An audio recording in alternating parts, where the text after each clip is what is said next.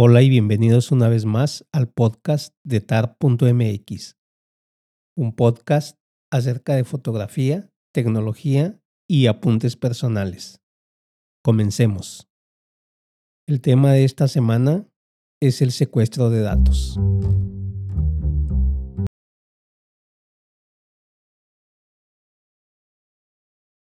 Desde hace tiempo se viene mencionando que los datos son el nuevo oro de las grandes empresas hablamos de las grandes empresas de publicidad.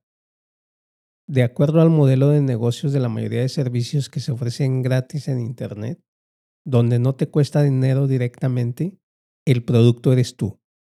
Servicios de música como Spotify, de video como YouTube o redes sociales como Facebook, Instagram, TikTok, Twitter ofrecen un modelo gratuito con publicidad, donde cada dato que recaban acerca de tus preferencias formas de consumo, listas de contactos, números de correo y teléfono, son datos que pueden explotar de forma directa o indirectamente.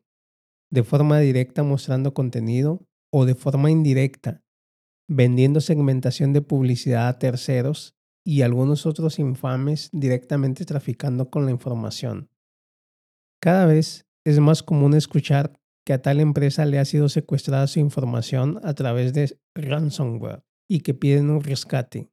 Y es que a diferencia de hace algunos años, cuando se popularizó el Internet, donde los hackers o crackers, como algunos le llamaban, hacían de las suyas para poner su nombre en un sitio web, si fuese de gobierno mejor, haciendo burla a la capacidad del personal de sistemas o quien estuviese a cargo de dicho sitio, otros directamente reportaban vulnerabilidades de sistemas para su mejora, corrección, buscando reconocimiento o inclusive buscando trabajo. Ahora los ataques de este tipo normalmente no son dirigidos, sino que se avientan como anzuelos para ver quién pica, y el objetivo dista mucho de ser reconocimiento directo. Más bien buscan generar ingresos. Y es que la mayoría de estos ataques tienen dos vertientes. El primero es encriptar datos para luego solicitar un rescate de los mismos, donde casi cualquier documento de la computadora atacada le es cambiada la extensión y el archivo se vuelve ilegible con el programa que se abría normalmente, y donde tal acción se convierte en una vil extorsión y secuestro de datos. La otra es buscar directamente utilizar grandes redes de cómputo para ponerlas a trabajar, aprovechando el poder de cómputo, lo usual, para minar segmentos de monedas virtuales, pero también para insertar publicidad de redes de inventario. En el primer caso, tiene mucho que ver con los sistemas que se utilicen. Por ejemplo, es conocido de todos que los programas de ofimática de Microsoft, llámese Excel, PowerPoint, Word, durante años han sido muy vulnerables a los ataques.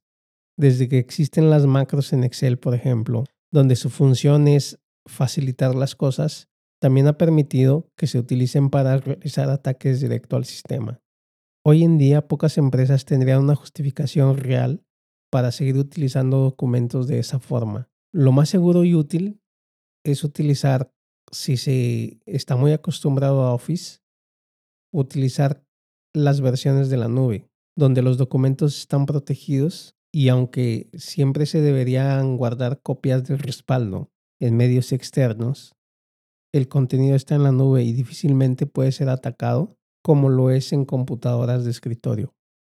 El problema es que aún ahora, y como lo comentaba en el podcast anterior acerca de Internet Explorer, muchas de las vulnerabilidades son atacadas por o causadas por el usuario que utiliza el programa. Hay un montón de anzuelos en los que te ofrecen, por ejemplo, saber quién visitó tu perfil o quién está viendo tu Instagram o quién está viendo tu Facebook. Y eso no existe. Quiero decir, si existiese, lo vendería directamente el servicio.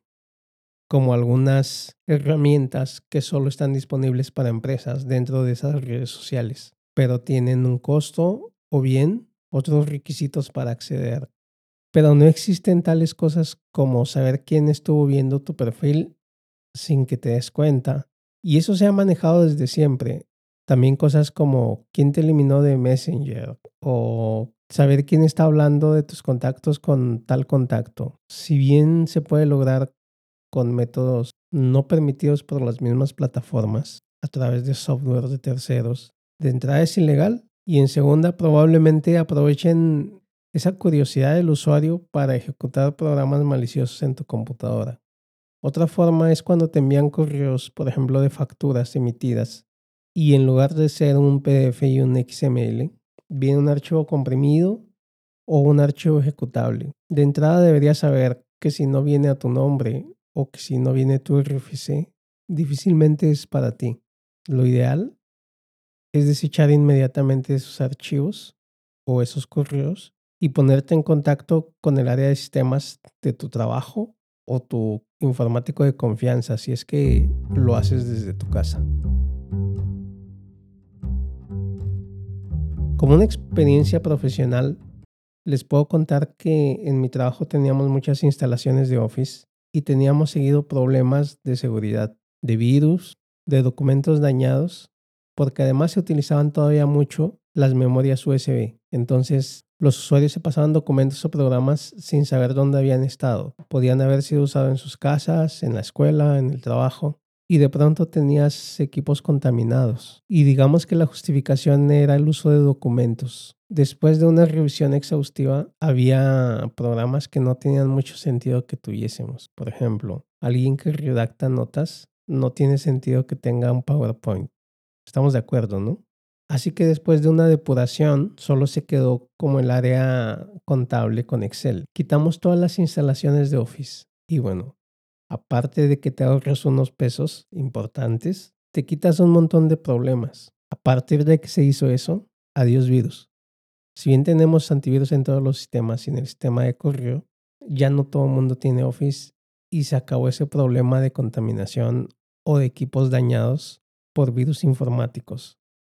Pero aún así algunos equipos se han llegado a afectar precisamente viniendo de Office el problema. Entonces, un consejo, deshazte de Office como si fuera lepra. Se puede utilizar Google Drive o directamente si te gusta Office de Microsoft, pues Office en la nube. No necesitas instalar un programa en tu computadora. Y luego, sentido común, no estés instalando programas que te prometen cosas que normalmente no que normalmente no están abiertas a todo público, porque seguramente por ahí es un gancho y se pueden apoderar de tu información. Y bueno, es necesario decirlo, la mayoría de estos ataques no son una vulnerabilidad en sí de los sistemas de una empresa. Son por una vulnerabilidad causada por el usuario, como hemos estado diciendo. Muchos programas que se llegan a apoderar de una computadora y de ahí extenderse a su red local tienen su origen en una acción concreta del usuario, ya sea que ejecutó alguna macro de un documento de Excel, aun que el programa le haya advertido que podía ser peligroso, por la ejecución de algún programa informático descargado de fuentes no confiables o que le enviaron por mensajería o correo, donde explícitamente la persona admite la ejecución del programa.